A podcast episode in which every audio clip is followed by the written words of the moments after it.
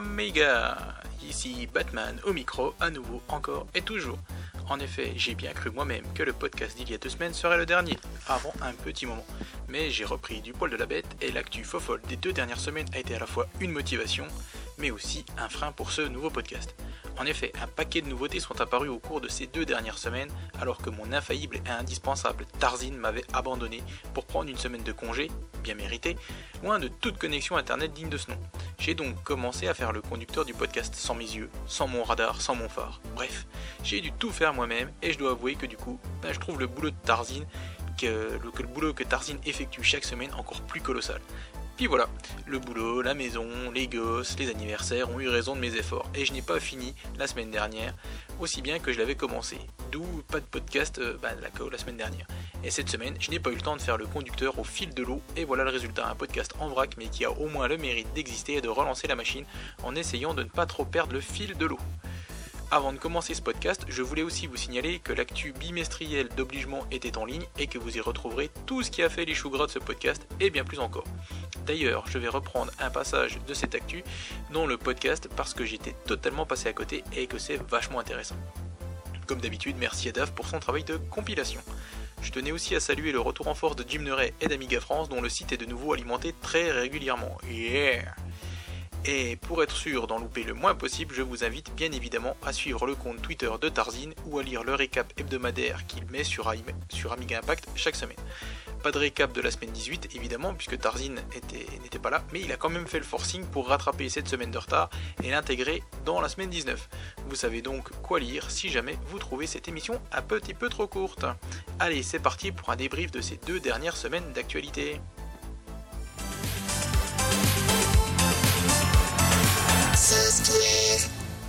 Alors pour commencer cette semaine d'actu, je voulais vous faire un petit retour d'expérience sur le, fichier blocket.prefs mis à jour par Corny pour OWB dont je vous avais parlé donc dans la dernière émission. Et eh bien en fait je l'ai installé et le premier truc euh, ben, c'est qu'en fait ben, j'arrivais plus à faire tout ce qui était euh, la modération et l'envoi du podcast sur Amiga Impact. Donc du coup euh, ben, je l'ai enlevé et j'ai remis l'ancien. donc si jamais vous l'avez mis et que vous avez des soucis avec certains sites, sachez que ça peut venir de ce fichier tout simplement. Ah là là, sacré B-Word, on ne l'arrête décidément jamais. Et grâce à MorphOS 3.10 et son nouveau SDK, je le sens regonflé à bloc. En effet, il a porté la nouvelle version de Graphics 2, la 2.5 WIP, je pense que WIP c'est pour Work in Progress, qu'il a compilé avec GCC 6.4.0, celui du dernier SDK dont je vous parlais la semaine dernière, enfin il y a 15 jours maintenant. Et pour ceux qui ne connaissent pas Graphics, il s'agit en fait d'un logiciel de dessin à l'ancienne qui vous permet de pousser les pixels. Sur le site dédié, il est d'ailleurs indiqué que les développeurs se sont notamment inspirés de Deluxe Paint et de Brillance, Brilliance Graphics 2 est d'ailleurs spécialisé dans les dessins bitmap en 256 couleurs et possède une palette d'outils et d'effets conséquents pour le dessin en 2D. Bref, encore un joli coup de sur Word. Voici un logiciel dont j'ai appris l'existence via les actus d'obligement. Justement, il s'agit de PDF Maker pour Amiga OS 4. Andy Broad a programmé un petit outil qui simplifie la création d'un document au format PDF. En effet, cet outil a besoin de trois autres logiciels pour fonctionner GoScript 8.54, Python, Python et ProAction. La version 1.3 est sortie en mars, oui, ça date, mais j'avoue que je ne l'avais pas vu et je vous ai dit hein, d'arrêter de me charrier. Hein, c'est comme ça, j'ai pas vu, je l'ai pas vu. Donc euh, cette version ajoute donc la possibilité de créer une version PNG de vos documents PDF. Et c'est bien évidemment disponible sur Amiga OS 4 enfin non, sur OS4 dépôt. Vous savez quel logiciel pour OS4 fêtait son anniversaire le jour de la fête du travail? Et il faut avouer que du travail a été abattu sur ce logiciel qui plus est. Non, vous ne savez pas. Eh bien, c'est Workbench, Workbench Explorer de Mark Ritter. Mark, pour fêter le premier anniversaire de la sortie de son logiciel permettant de naviguer dans vos répertoires, a mis en ligne sur OS4 Depot la version 2.0 de son logiciel. Programme, une ligne de changement longue comme ma, enfin non, comme mon bras plutôt, hein.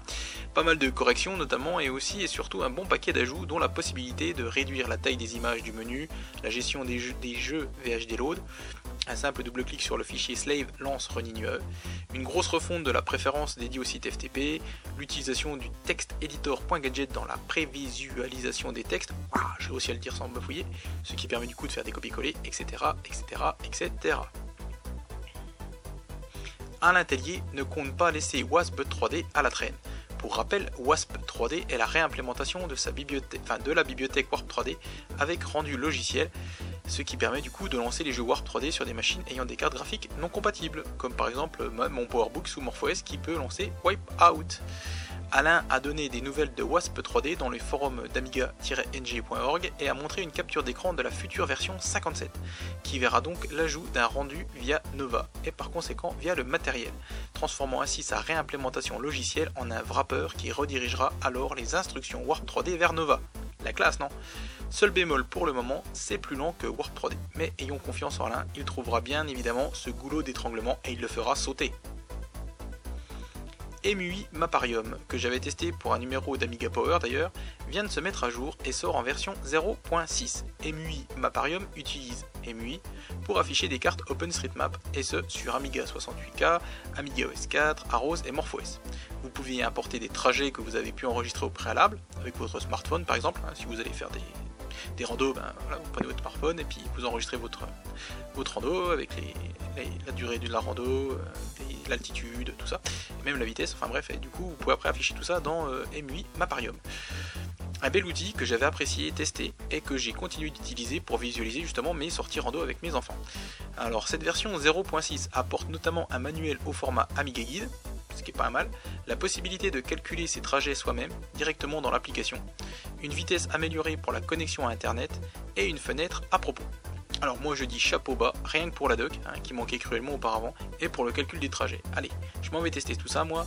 Bon, ok, après avoir mis le podcast en ligne, mais c'est bien parce que c'est vous. Hein. Ça bouge du côté d'OS 4 avec une nouvelle bêta pour Ignition, le tableur que l'on doit à Alex Dorfler. Voilà ce qu'en dit très bien Amiga-NG, sans doute Kalel Woolwood, hein, que je salue bien bas d'ailleurs.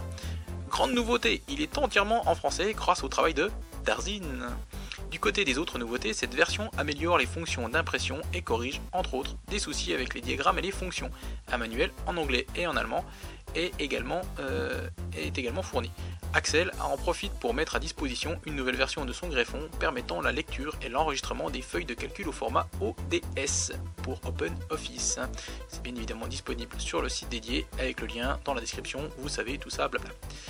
Et en vrac, j'ai noté une recrudescence d'upload sur MorphOS Storage.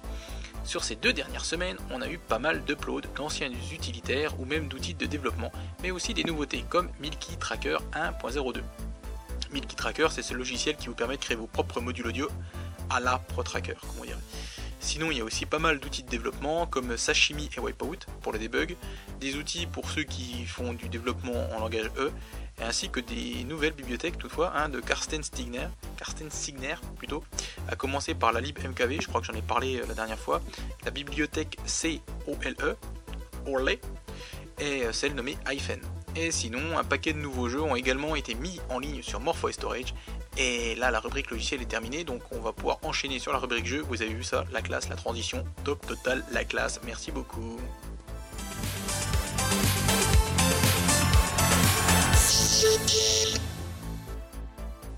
Allez, pour cette rubrique jeu, on n'arrête pas MorphOS Storage puisque de nouveaux envois, très nombreux, ont été faits sur le site d'archives bien connu des utilisateurs de l'OS au papillon.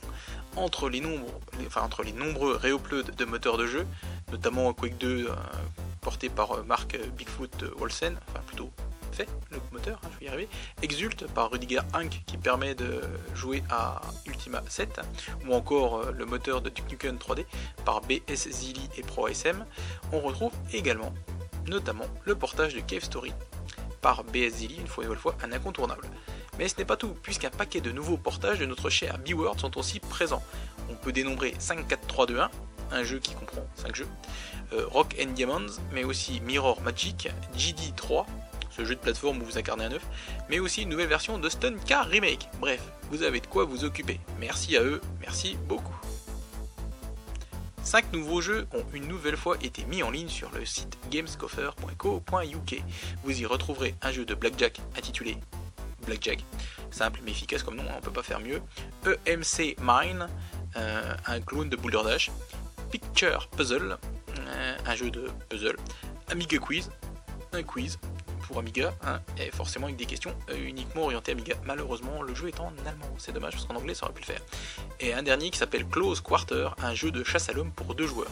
L'intégralité de ces jeux-là sont disponibles fonctionne sur un Amiga 500 ou 600, puisque les trois derniers, il faut un Kickstart 2.0. Donc bon, après sur un 500 et Kickstart 2.0, ça marche aussi. Hein. Et puis c'est à peu près tout, c'est déjà pas mal. Jack Beer Edition, cette réédition du célèbre Jack est désormais disponible en version finale. Même si certains bugs sont connus de son auteur et restent encore pour l'instant non corrigés, Mac Jezer, hein, donc l'homme derrière le portage enfin, de cette nouvelle version, euh, a mis le jeu en version finale et il l'accompagne également de son code source. Bref, à vous les parties endiablées de Jack Beer Edition et si jamais vous voulez corriger les bugs, eh ben vous pouvez le faire.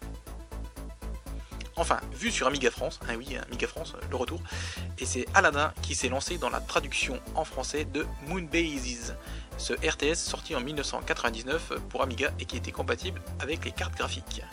Euh, son travail a consisté à traduire à la fois les textes mais aussi à retoucher les images qui servent d'écran. Donc du coup c'est un joli travail hein, euh, qui fera bien plaisir aux fans de RTS qui sont allergiques à l'anglais. Et c'est tout pour la rubrique jeu de cette semaine.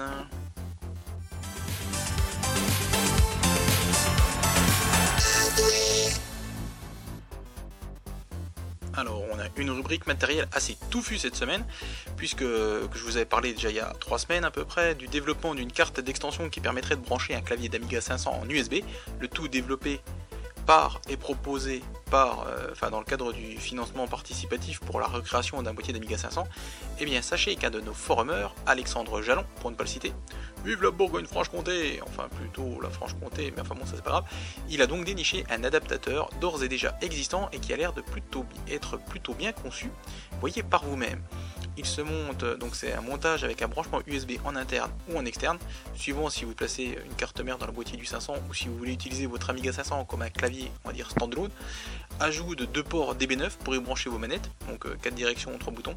Le tout reconnu directement par Windows, macOS, Linux, Android et sans doute euh, du coup S4 et MorphOS. Hein. Ça a l'air d'être vraiment un truc euh, basique, enfin basique, compatible HIDE. Il est développé par Move Software, Cet adaptateur n'est pas son premier puisqu'il a également fait pour euh, le même adaptateur pour C64, pour TI-99 et même pour Amiga 1200-600. Mais là pour ce dernier il n'y a pas les ports DB9.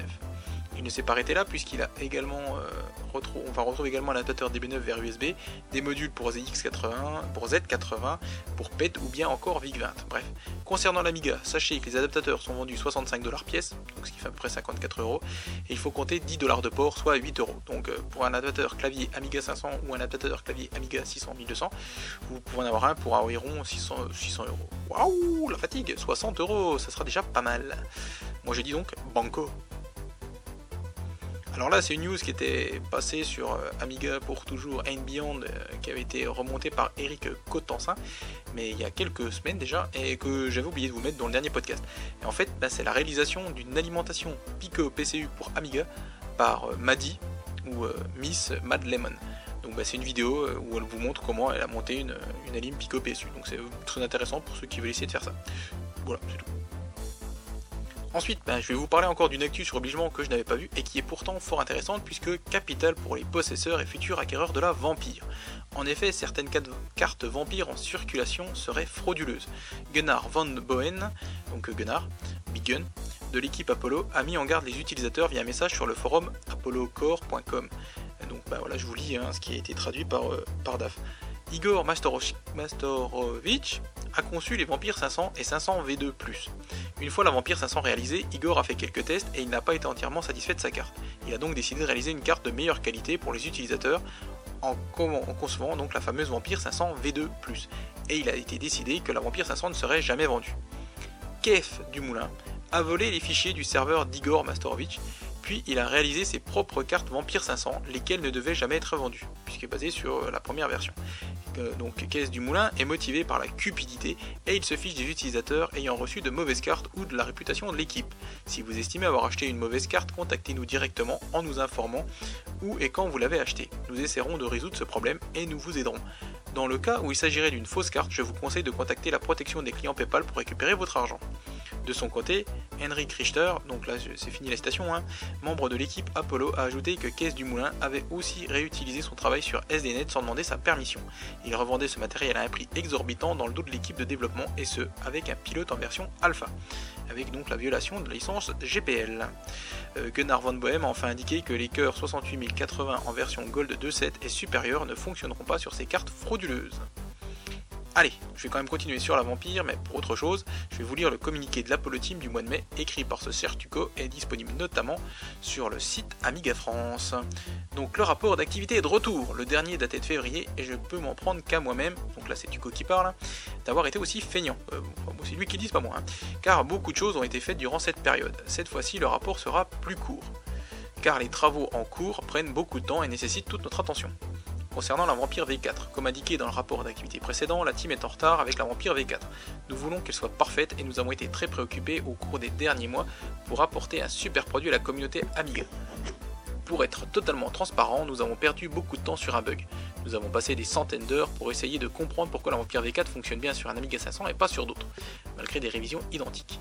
La team a mesuré tout ce qui pouvait l'être. Si vous posez la question, Machta a la plus grosse chose que nous pouvions mesurer et vérifié avec tous les manuels Altera et n'a pas pu trouver un seul problème matériel. Nous avons finalement pris la décision de réécrire des parties importantes du corps pour trouver d'où venait le problème. Et croyez-nous, l'Amiga 500 est un véritable enfer au niveau des timings. La plupart d'entre nous s'accordent à dire qu'il est plus aisé de comprendre les femmes que de dialoguer avec le chipset d'un Amiga 500. Donc rien n'a été annulé, le planning est juste un peu modifié, la team en montrera bientôt sur la Vampire V4. Le Gold 3. Le travail sur le Gold 3 a repris et il fonctionne de mieux en mieux à chaque nouvelle révision. Nous avons encore besoin de le peaufiner un peu. Euh, dumping, des copper lists, correction de quelques bugs et implémentation du switch AGA RTG. YouTube et les forums seront bientôt inondés de nouvelles vidéos de jeux AGA tournant sur nos chers Amiga OCS ECS. La Vampire 600 V2.1. Mashta a repris la production des Vampire 600 et les utilisateurs reçoivent à nouveau cette carte légendaire. Certains détails ont été améliorés depuis la version d'origine pour s'assurer que les utilisateurs obtiennent la meilleure expérience avec leur version 600. Meilleur circuit d'alimentation, meilleure capacité, meilleure socket, meilleure odeur de cigarette, etc.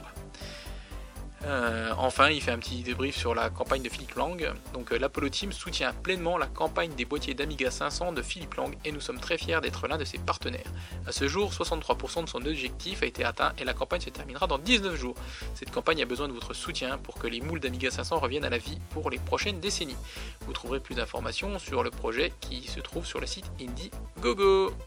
Et là, bon, bah, j'ai fini pour. Euh, ce communiqué de l'Apollo Team du mois de mai, donc qui est fort intéressant et qui fait un petit récap aussi du coup sur la campagne de Philippe Lang que je voulais, dont je voulais parler plus tard, mais du coup je n'ai plus besoin parce qu'ils l'ont fait à ma place. Merci beaucoup.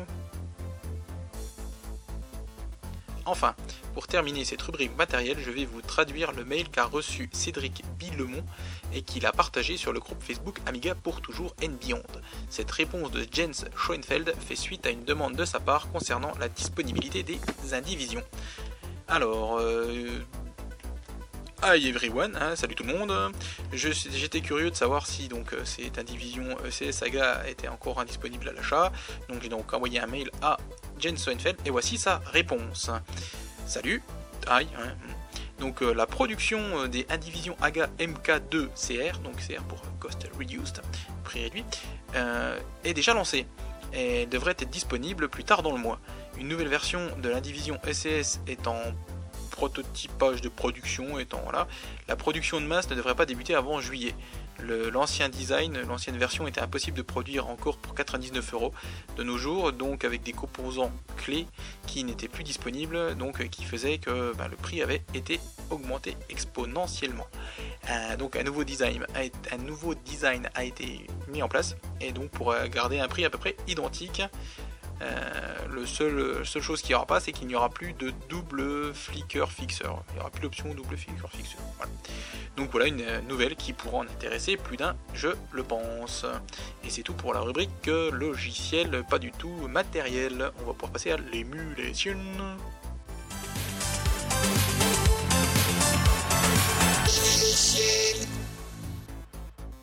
Alors, dans la rubrique émulation, on va parler un petit coup de WinUE et de FSUE.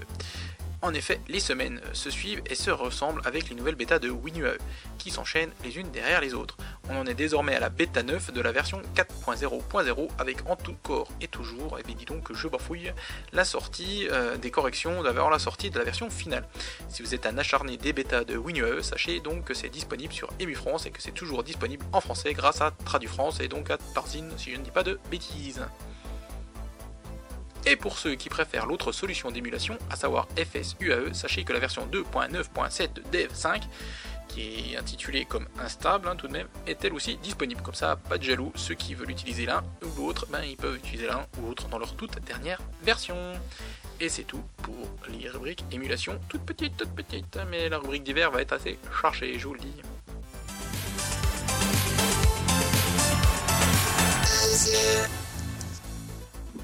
Allez, encore une news issue de l'actualité de mars-avril d'obligement qui devrait plaire à Monsieur Belette. En effet, après Yves Mourouzi, voilà que je vais vous parler d'Antoine Faucon, enfin d'Anthony Frank Hawks, plus connu sous le nom de Tony Hawks, un sportif américain champion de skateboard ou comme dit DAF de planche à roulettes. Activision a d'ailleurs publié une douzaine de jeux vidéo avec son nom entre 1989 et 2015. Donc dans une vidéo publiée euh, par le groupe Facebook de Paolo De Souza Alves, on y voit la vedette qui utilise son Amiga 2000. Nous étions alors en 1989. Tony Hawks indiquait à l'époque aimer utiliser son Amiga pour concevoir de la musique et jouer aux jeux vidéo. Amiga News nous relate une anecdote assez sympathique. Lors d'une sortie au Walker Library of Human Imagination, Arthur Steinmetz a pu voir, exposer là vaillamment et accompagné d'un descriptif détaillé, une photo de la plaque de semi-conducteur, aka le wafer en anglais, hein, aussi appelé la galette en français. Euh, bref, une photo de la plaque de semi-conducteur de Gary, la puce se trouvant dans l'Amiga 500, l'Amiga 2000B et le CDTV. Il a donc pris en photo cette plaque et c'est d'ailleurs elle qui illustre ce podcast parce que c'est joli à regarder et que c'est chouette de voir les puces de l'Amiga exposées ainsi. Non? Enfin, moi je trouve. Oui, non, bon, bref. La chaîne YouTube Wrestling with Gaming vient de mettre en ligne une vidéo intitulée The First Console Balance Board, The Atari 2600, parce que j'ai pas envie de m'embêter, Joyboard. 25 Years Before Nintendo Wii Fit, bref, qui revient donc pendant un peu moins de 10 minutes sur les premiers pas d'Amiga dans le monde du jeu vidéo avec la commercialisation du Joyboard et de différents jeux sur Atari 2600. Merci du coup à Sergei Ustinov d'avoir partagé le lien sur le groupe Facebook et Amiga pour toujours être bien. Et ben voilà, force de le dire, je ne sais plus le dire. Alors, vu encore une fois sur le fameux groupe Amiga pour toujours and Beyond, il s'agit euh, une fois de plus donc d'une vidéo intitulée Retour en arrière Vixen, euh, donc euh, qu'on doit à Psychoseb, aka Sébastien Dodin. Euh, donc Sébastien n'a pas fait que ça, hein, il a mis d'autres vidéos en ligne, du coup je me rends compte que dans mon conducteur j'en parle deux fois, donc je vais essayer de retrouver la suite. Voilà. donc il a en effet mis sur sa chaîne YouTube donc ses fameux retours en arrière. Donc je vous ai dit là il a sur ces deux dernières semaines il s'est lâché. Il a mis donc ce que je disais Vixen, mais aussi Disc, Thundercat ou les Cosmocat en français, euh, Jumping Jackson, Bubba and Sticks, et aussi le jeu, euh, un des jeux tirés de The Masters. The Master. Je pense pas qu'il y ait un lien avec le fromage vosgien, hein, mais qui sait. Donc ces vidéos durent entre 10 et 15 minutes en général, et le format est plutôt sympathique et vous permet de découvrir ou redécouvrir ces jeux qui l'ont marqué lui, et peut-être vous aussi. L'édito d'Amiga France du mois de mai est tombé le 1er mai, pile dans les temps avec un titre comme On veut vos sioux, il y a de quoi interpeller. Et eh bien en fait, voilà, Amiga France fait appel à la générosité de ses lecteurs afin de faire tourner au mieux la machine, soit par le biais d'un don, soit par euh, celui d'une souscription, qui revient en fait à automatiser, à automatiser votre don, qui se fera alors tous les mois. Et Jim l'explique ainsi. Avec Amiga France, nous avons aujourd'hui une superbe plateforme francophone dédiée à l'Amiga, mais l'investissement personnel requis n'est pas tenable sur le long terme en tant que simple loisir. La question est donc désormais de savoir ce que nous voulons que devienne Amiga France. Je travaille avec grand plaisir sur le site et son contenu, mais il faudrait aujourd'hui essayer de trouver un mode de financement au moins partiel et de professionnaliser un minimum tout cela. Voici donc le pari un peu fou que je me lance désormais. Il conclut par par avance, je sais que dès que l'on parle de financement, certains se crispent et que cela peut vite devenir très compliqué. J'espère donc que cette démarche sera globalement comprise et approuvée. Merci par avance à tous ceux qui, jouent, qui joueront le jeu. Donc c'est juste pour préciser tout ça. Euh, c'est que euh, c'est facultatif, hein, vous n'êtes pas obligé de participer. Euh, voilà, c'est juste pour mettre du beurre dans les épinards, donc pour Amiga France, tout simplement. Le compte Twitter Amiga Documents est un peu une perle, euh, si vous ne le connaissez pas. donc bah, je vous le conseille, hein, puisqu'il diffuse des documents officiels et revient sur les affaires en tout genre. Et voilà ce qui a été mis en ligne en début de semaine dernière, euh, donc euh, l'information qui concernait Hyperion. Donc je vous traduis ce qu'ils ont marqué. Hein. Les comptes 2015 d'Hyperion Entertainment CVBA ont été déposés. Leur dette excède le demi-million d'euros. Les comptes 2016 et 2017 sont pour l'heure actuelle toujours manquants. Bref, donc là c'est moi qui parle, hein, c'est plus, leur traduction. Ça n'augure pas du meilleur pour la société et pour les frères Frieden et tout ça. Donc je ne sais pas ce qui va pouvoir advenir après d'OS 4. donc j'espère que Trevor Dickinson pourra reprendre tout ça et du coup copier au mieux tout ça hein, pour nos amis d'OS 4 et puis pour moi aussi hein, parce que j'ai mon PEC de OS 4 tout ça donc c'est pas très joyeux. Alors, plus joyeux quand même, on va revenir sur le numéro 132 d'Amiga Future, euh, le numéro de mai-juin du magazine germano-anglophone, dont je vous avais parlé euh, précédemment, et il est désormais donc disponible. Euh, pour rappel, ce numéro comprend entre autres un test du jeu Spencer, de la carte DKB Wildfire, un retour comme ils le font tout le temps sur les cartes vampires, etc. etc. etc. de Johnson. Désolé. Et petite pensée à Sol Carlus, hein, comprenne qui pourra.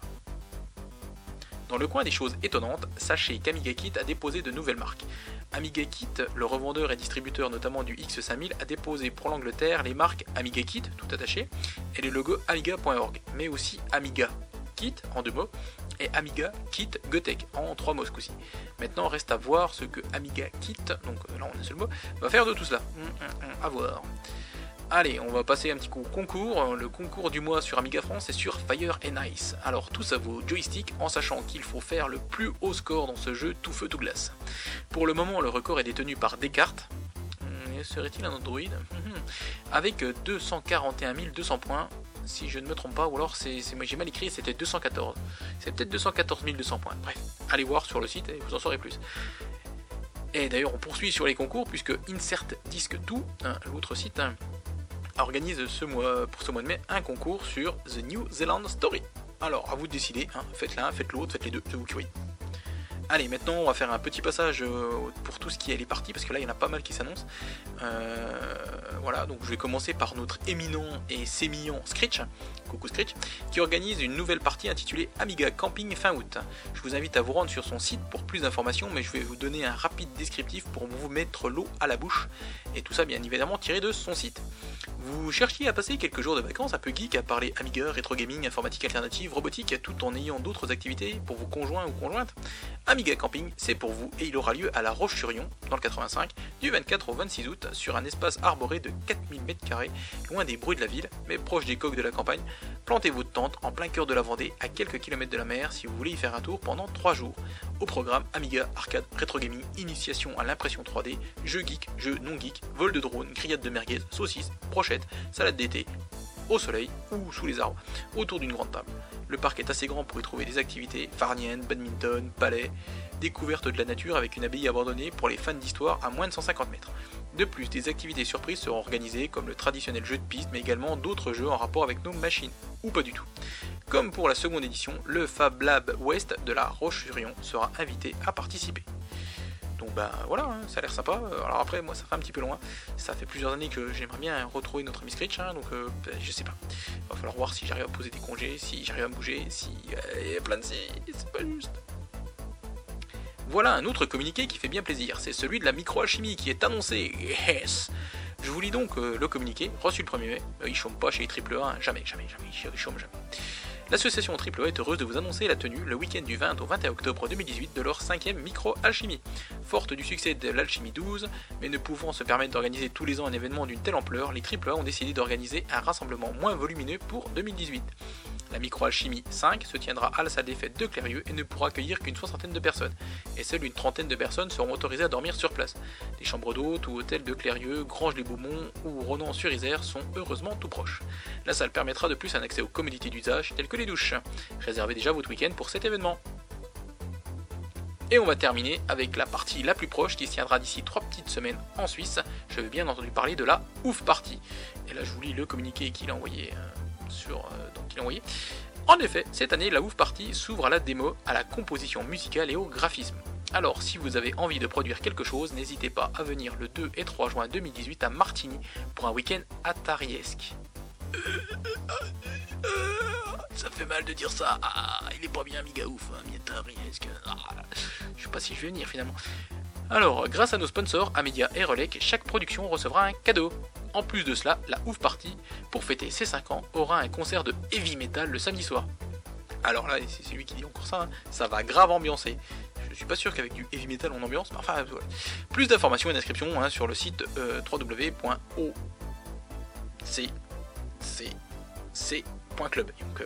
o3c.club. Et voilà. Eh ben on va pouvoir conclure, euh, tout simplement parce que là il n'y a pas de rubrique coup d'œil dans le rétro cette semaine, je suis désolé, parce que j'ai pas avancé dans le livre The Amiga j'ai quand même participé au financement de sa suite, hein, The Final Years, et puis je vous avoue que je suis un peu charrette pour cet épisode. Euh, pour l'anecdote, j'ai reçu ma carte son USB qui fonctionne sur le Mac mini sous macOS, mais impossible d'avoir le moindre son sous MorphOS. De plus, apparemment, AI étant bien vieillissant, il n'est pas possible d'utiliser les cartes son pour enregistrer sous MorphOS avec. Du coup, c'est un coup d'épée dans l'eau pour ce qui est de faire le podcast intégralement sous MorphOS, mais on y arrivera, je ne perds pas espoir. Comme d'habitude, je dis mille merci à Gibbs et à Tarzin, hein, les deux vertèbres indispensables à ce podcast.